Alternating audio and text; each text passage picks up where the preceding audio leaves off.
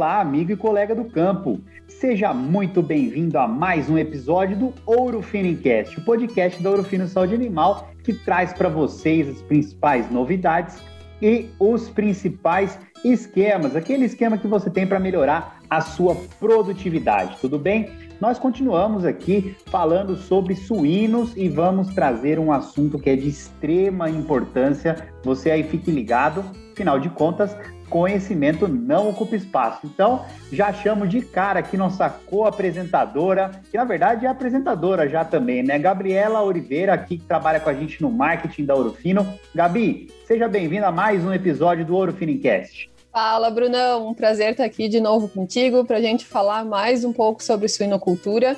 E dessa vez, que nem tu falou, trazendo um assunto super importante para a cadeia de suínos. Hoje nós vamos conversar sobre micoplasma e o pneumonia e a importância desse agente no complexo de doenças respiratórias dos suínos. E para conversar com a gente, Brunão, hoje nós vamos fazer um podcast novamente triplo aqui. Eu chamo a Andrea Panzardi, que é a nossa especialista técnica aqui da Urufino Saúde Animal. A Andrea médica veterinária, tem mestrado pela Universidade de Pelotas e doutorado pela Universidade Federal do Rio Grande do Sul. Então, Andréia, seja muito bem-vinda para esse bate-papo aqui com a gente. Obrigada, Gabriela. Obrigada, Bruno, pela, pela oportunidade. Acho que é um assunto extremamente importante para ser debatido, né? Legal, Andréia. Tudo bom, e olha só, hein? Tema super importante, é, convidado de peso aqui, né, que manja bastante do assunto tem tudo para trazer muito conhecimento, né, Gabriela? Certo, Brunão. E vamos para nossa primeira pergunta. Para começar esse podcast, a gente vai começar contextualizando um pouco sobre o micoplasma, né? E a gente sabe que esse agente ele é um principal agente envolvido no complexo respiratório das doenças dos suínos e que as fêmeas de ordem de parto menores, como fêmeas de ordem de parto 1 e 2, elas apresentam maior prevalência do agente. E, consequentemente, os leitões dessas fêmeas de ordem de parto menor apresentam maior positividade para o micoplasma e o pneumônio e atuam então na transmissão do agente nas misturas de lotes de creche e terminação. Deia, tendo isso em vista, quais alternativas que existem hoje para a gente tentar mitigar essa transmissão do agente tanto de maneira vertical, da fêmea para o leitão, como também horizontal, né, do leitão para os demais leitões da baia. Já começamos com uma pergunta, né, acho que é uma colocação muito importante. É, eu acho que pensando em micoplasma ou pensando em qualquer outro desafio né, respiratório que a gente tem aí dentro de granjas, o primeiro ponto que a gente tem que pensar é a biosseguridade, né? O primeiro aspecto principal é a biosseguridade, que envolve diversos aspectos, né? Desde a biosseguridade externa quanto a biosseguridade interna, né? Então, pensando em biosseguridade externa, a gente tem, né, pensando em recebimento de animais, recebimento de pessoas, caminhões, animais de outras espécies, né, como outros, outros fatores envolvidos, né? Então, acho que para a gente começar, né, acho que o principal ponto é esse, pensando naquilo que você falou mesmo, que as leitoas, né, são leitoas e fêmeas de primeiro, né, parto, sim, segundo, são fêmeas que a gente sabe, né, já é sabido que são é, categorias com uma imunidade um pouco menor, né? Então, existe uma tendência de fato e trabalhos mostrando de fato que são categorias importantes aí na disseminação. Então, acredito que todo aquele aspecto relacionado no momento que a gente recebe esses animais, a gente precisa ter um tratamento uh, específico, não só pensando em quarentenário, né? Pensando em aclimatação dessas leitoas, para a gente trazer elas para o nível de microbiota da granja de destino delas, para que a gente consiga deixá-las ah, de uma maneira mais aproximada possível para que elas tenham esse menor chance de, de ocorrência, né, ou de aumentar esse risco de transmissão. E uma forma também para a gente conseguir associar essa aclimatação, né, através também de prevenções que a gente sabe muito bem que são realizadas através de protocolos vacinais, né, onde a gente consegue, através disso, uh, reduzir né, essa carga, a gente reduzir a possibilidade da transmissão, como você mesmo falou, né, seja ela vertical, né, de mãe para filho, seja ela horizontal ao longo das diferentes fases de produção. Eu qualificaria nessas três principais ações. Bom, André, e você falou bastante da biosseguridade, da aclimatação, tudo isso aí pensando na preventiva mesmo, que na verdade prevenir sempre é, é o melhor remédio, né? Exatamente, eu acho que esse é o ponto e a gente caminhando, né, para que a gente fala de redução de uso de antimicrobianos, uso criterioso, né, extremamente racional. Eu acho que cada vez mais a gente vai caminhar para esses pensamentos, né, é, diversos congressos e trabalhos vêm mostrando e sendo abordados, assim, retomando esses assuntos tão né, simples uh, e tão antigos, né, e vindo à tona novamente de uma maneira, assim, unânime, eu diria, assim, né, então acho que cada vez mais a gente vai caminhar para isso. Muito legal, Déia. Eu acho que também um outro ponto que a gente pode falar é, quando possível, né, os sistemas de produção talvez fazer um, essa, o que a gente chama de pirâmide sanitária, né, tentar organizar as UPLs com as creches tá. e posteriormente terminações para que a gente tenha menor mistura de lotes e que nessas cadeias posteriores a gente consiga então um, também um resultado benéfico de ações que a gente pode acredito que podemos chamar de preventiva também, né? Exato, com certeza, um ponto bem relevante essa questão de pirâmides, né? Cada vez mais tem sido colocadas em práticas, né? A gente sabe que em determinadas é produções é um, é, é, um gargalo, né, difícil em função de, né, de disponibilidade, enfim, de vários aspectos, mas a gente consegue enxergar que a partir do momento que se cria essa pirâmide, a gente consegue diminuir, né, mitigar esse risco, com certeza. Legal. Uh, falando então de vacinação e nessa linha de, de prevenção, né, tem um trabalho do grupo do professor Dominique Maes, que foi realizado em 2019, publicado em 2019, onde eles trazem alguns dados com relação a fi leitões filhos de matrizes vacinadas para micoplasma e pneumonia. E essas matrizes vacinadas, então, três, seis e três semanas antes do parto. Uh, e esses leitões, eles apresentam uma taxa de colonização pelo agente menor sete dias após o desmame e apresentam também o um menor score de lesão pulmonar ao abate quando comparado com leitões de fêmeas não vacinadas. Levando em consideração essas informações, tu acredita que a vacinação massal do plantel de, matriz, de matrizes seja uma alternativa ao controle de micoplasma e pneumonia? Olha, Gabi, acho que esses, esse assunto também é bem, bem, é bem relevante, bem, bem interessante, tem vários aspectos a serem abordados. Um deles eu acredito muito que tem a ver, principalmente, que faz um link muito com a primeira, né, primeira discussão que a gente teve e a questão de variantes, né? Variantes de micoplasmas presentes também. Eu acho que uma forma da gente diminuir isso é através, sim, de vacinações, sejam elas massais, que sim, elas reduzem muito essa carga, né, do agente patogênico, né, no caso do micoplasma que a gente está conversando aqui. Então, com certeza, ele vai fazer uma baixar essa pressão de circulação, ele vai contribuir, né, para que a gente tenha essa menor circulação e, consequentemente, uh, a gente consiga é, reduzir essas lesões, reduzir esses sinais clínicos, né, que a gente sabe. Não assim se sabe até recentemente algumas informações falando sobre é, vacinações massais, mas eu acredito muito que é, estudos que mostram vacinas pré-parto em granjas que tenham um desafio, né, assim, um pouco mais precoce, ela faz com que, de fato, esses leitões uh, saiam da maternidade não eliminando, não excretando micoplasma, né, então acredito que sim, uma vacinação é, pré-parto também, dependendo da situação da granja. Então, acredito que muito é, esteja relacionado principalmente no, antes de você determinar um protocolo, um programa né, vacinal, você precisa fazer um monitoramento né, para a gente entender qual que é a dinâmica da circulação do agente em cada granja, porque cada granja tem um tipo de circulação, tem uma variante, existem diferentes variantes, enfim, a gente tentar entender como essa dinâmica de circulação e a partir desse resultado, dessa monitoria é, que foi feita, aí sim você vai estipular um protocolo mais adequado. Aí sim, ah, não, ó, a gente está com um desafio assim, aqui cabe uma pré-parto, aqui cabe mais uma massal para a gente reduzir de uma maneira generalizada, enfim.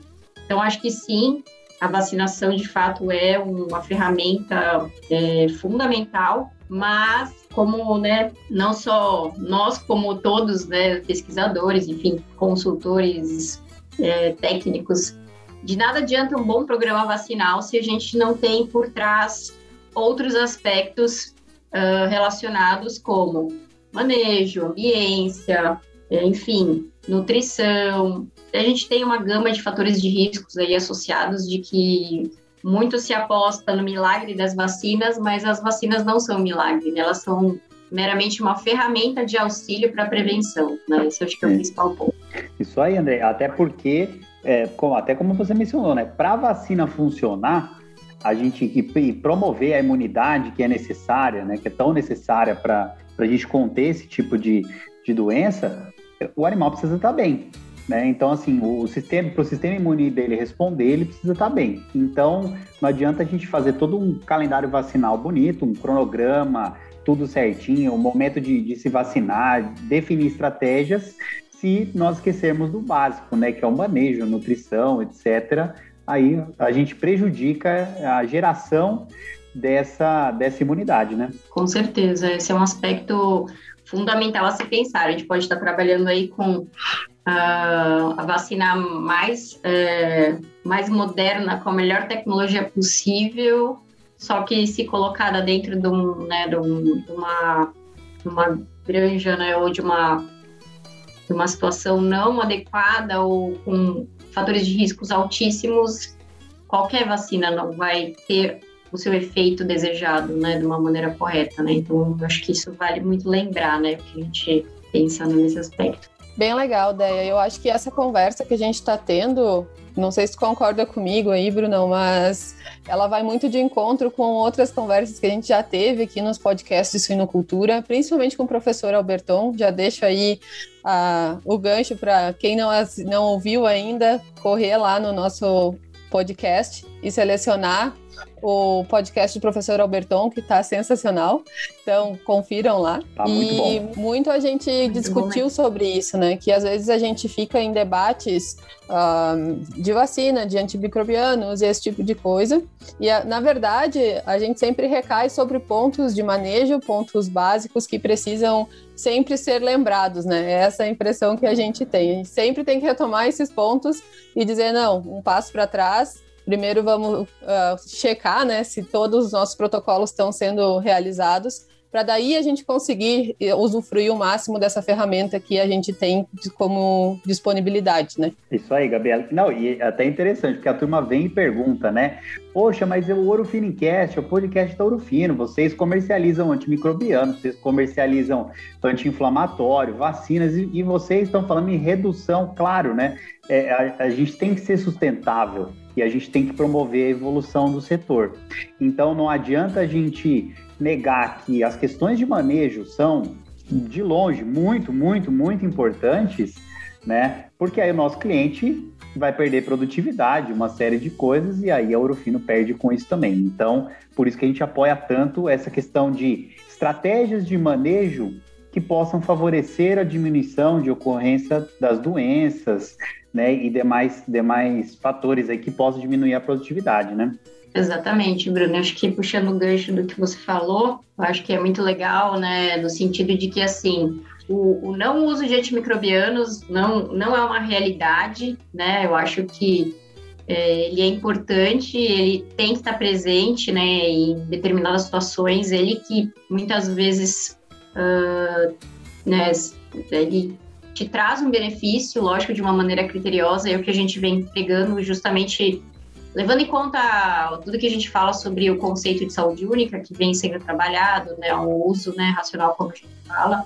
Então, ele é importante, né, ele é muito importante, só que aquilo que você mesmo falou, de uma maneira criteriosa, de uma maneira né, bem posicionada, porque ele vai te trazer benefícios uh, terapeuticamente, ele é muito importante para determinadas situações, principalmente a gente pensando aí na produção de suínos, que é uma produção completamente intensiva, né? Então, em algum momento ou outro, a gente in, in, inevitavelmente vai ter algum desafio maior, né? Mas se a gente conseguir, através é, desses dessas, da regulação desses fatores de risco, minimizar essas ocorrências, a gente vai conseguir com isso utilizar de uma maneira muito mais pontual e muito mais assertiva. Né?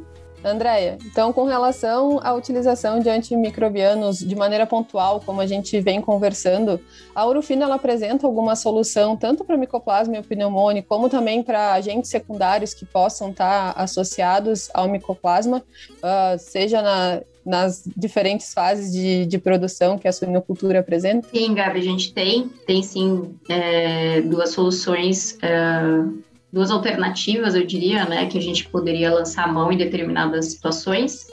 Uma que é representada pelo resolutor, né, que é um, antimicrobiano, uma marofloxacina com uso exclusivo em medicina veterinária. Né? Então, ele tem uma, uma ação muito interessante e tem, ele é extremamente versátil porque ele tem uma possibilidade de ação em diversos agentes respiratórios além do micoplasma, tá? Então ele tem uma, uma ação frente ao micoplasma, assim como outros uh, agentes secundários que estão muito relacionados ao micoplasma. Então ele tem esse, esse efeito de tratamento. Podemos lançar mão dele, além de outro que nós temos que é o lactofur, né, que é um ceftofur, e que ele tem ação também frente a todos os secundários, né, é, de desafios respiratórios né, principais, exceto o micoplasma, né? Então, por quê? Porque ele é um antimicrobiano que ele age na parede celular e a gente sabe que o micoplasma não tem, então ele não tem essa ação. Mas ele passa a ser importante e a gente enxerga isso como duas soluções muito complementares, porque tudo depende do objetivo do, do gerente, do técnico envolvido, do proprietário, porque às vezes eles querem fazer uh, um tratamento pensando em eliminar os secundários, mas não tratar o micoplasma para justamente infectar aquelas leitosas, vamos pensar numa aclimatação, né? Em que a gente pode utilizar esse medicamento como uma forma de, de a gente eliminar todos os agentes secundários que agravariam o caso, o, o quadro, e aí sim deixar a fêmea se infectar pelo micoplasma para aí não excretar esse agente né, lá mais próximo ao parto, e também uma outra oportunidade de utilizar né, um outro produto que tenha uma ação frente ao micoplasma, que é o resolutor, que pode ser colocado tranquilamente ali uh, nas fases de creche e recria, né, que é uma fase que a gente tem um desafio de micoplasma, para que a gente tenha um efeito, né? E salientando também que o lactofuro, por não ter carência, ele pode ser recolocado lá na fase de terminação muito próximo ao período de abate, que a gente com certeza vai surtir diversos efeitos respiratórios, né, que tem um, um foco bem importante nessa fase, onde a gente retira os antimicrobianos de, de, de, da ração, né, isso que é importante. Perfeito, André. Então, bom, Sempre melhor trabalhar na prevenção, mas é claro, a gente sabe que é, evitar 100% né, do, do, dos casos aí é praticamente impossível. Se acontecer, a Urofina tem, tem essa dupla de sucesso, resolutor e lactofur, que pode auxiliar né, e pode trazer realmente essas vantagens aí no tratamento. Né? É, Gabriela, mais alguma consideração? Não, Brunão, é isso aí. Fico muito feliz de ter participado em mais um podcast aqui na Urufino. Um prazer estar dividindo com vocês. E, Andréia, muito obrigada pela tua participação. Foi de fundamental importância aí para o crescimento de todo mundo e conhecimento. Imagina, Gabi e Bruno. Obrigada a vocês pelo convite. É sempre um prazer poder discutir um assunto tão importante, né? E, e às vezes a gente como é tão bom e a gente gosta tanto, a gente nem vê o tempo passar, né? Então, sempre é gostoso conversar né, desses assuntos. Obrigada mais uma vez. Muito bom, pessoal. Olha aí, ó. Dupla dinâmica, Andréa Panzardi, nossa especialista técnica aqui na Orofino, e Gabriela Oliveira, nossa especialista em marketing aqui da Orofino, trazendo sempre conhecimento para vocês. Afinal de contas, quem ouve o Ouro Finincast já sabe, conhecimento não ocupa espaço.